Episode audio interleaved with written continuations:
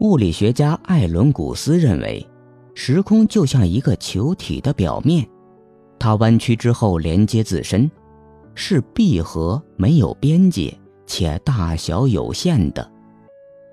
再想象这个球体不断缩小，仿佛是一只气球正在漏气，它的半径越来越小，最后缩小到零。这时，球体的表面完全不见。时空也跟着消失，我们抵达了虚无。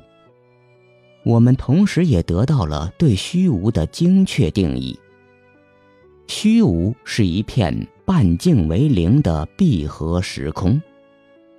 这是科学概念所能表达的最完全、最彻底的虚无。从数学上说，它不仅是没有物质。就连地点和时间都没有。从这个定义出发，维连金又做了一次有趣的计算。他运用量子理论的原理证明，从这个初始的虚无状态出发，一小块充斥着能量的真空，可以自行穿梭到存在中来。这块真空小到什么地步呢？大概只有一厘米的百万亿分之一，但根据计算，这个尺寸已经足够创造宇宙了。受到暴涨的负压力的驱使，这一小块能量真空会经历一阵急剧的膨胀，它会在短短两毫秒之内膨胀到极大的尺度，并在这个过程中倾吐出一个。光和物质的火球，大爆炸来了。在维连金看来，从虚无到存在的转变包含两个步骤。第一步，一小块真空从一片虚无中诞生；第二步，这块真空膨胀为一片填满物质的空间，这片空间不断扩张。并最终成为我们今天所见的宇宙。这幅蓝图在科学上无懈可击。它的第一步骤由量子力学的原理支配，它们是迄今最为可靠的科学原理。第二个步骤则由暴涨理论描述。如果韦连金的想法没错，那么虚无从一开始就毫无胜算。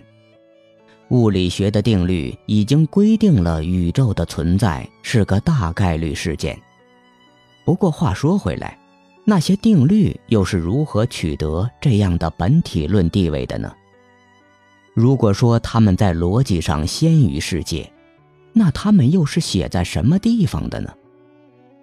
以前的经典物理学定律，就连爱因斯坦的广义相对论，他们可以解释宇宙的演化。却解释不了它的诞生。到了宇宙的开端处，它们就失效了。量子宇宙学则更进一步，宇宙的诞生只是一个量子事件，这并不需要什么第一推动的作用。它可以证明，在本体论上，宇宙或许真的是一顿免费午餐。然而，从科学上说，量子宇宙学还是有一个漏洞的，那就是引力如何与量子框架相结合的问题。这个问题到现在都无人能解。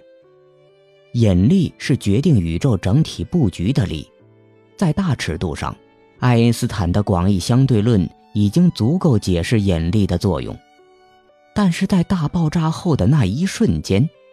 当整个宇宙的质量都压缩在一个原子大小的空间里时，量子的测不准原理就会破坏广义相对论中的平滑空间，使之无法预测引力的作用。要了解宇宙如何诞生，我们就必须建立一个量子引力理论，并将广义相对论和量子力学统一在它的名义之下。霍金就这样认为。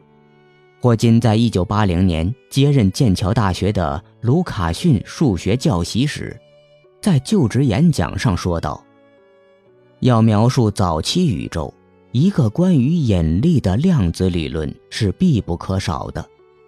另外，要回答时间是否有起点的问题，也需要这样一个理论。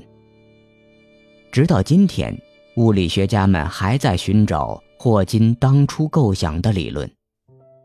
一旦成功，他们就能够将自然界中包括引力在内的所有力都归结到一个统一的数学框架中去。时下的物理学界把希望锁定在了所谓的弦论上，这个理论把所有物理实体一律解释成在高维空间中振动的细小能量弦。那么，这样一个最终理论，有人称之为万有理论，能为世界的存在提供可信的依据吗？它能够为自身提供可信的依据吗？如果它真的是包罗万有，那就应该能够解释它自身为什么是真的。这个万有理论会是自我包含的吗？统一了电磁力和弱力的思想家史蒂芬·温伯格应该最有资格回答这个问题。他在1977年出版了《宇宙的最初三分钟》。在书的最后一页，他写道：“宇宙越是显得可以理解，就越是显得没有意义。”1993 年，他又出版了《最终理论的梦想》。他在书中表示。终有一天，标准模型将和爱因斯坦的广义相对论融合，形成一个无所不包的最终理论。到那时，所有的解释都会符合贯通，所有的为什么都将由一个最终的因为来解答。温伯格认为，当代物理学就快要发现这样一个理论了。他这样写道。找到最终理论的我们，或许会觉得懊悔，因为自然会减少惊讶和不解之谜，变得更加平淡。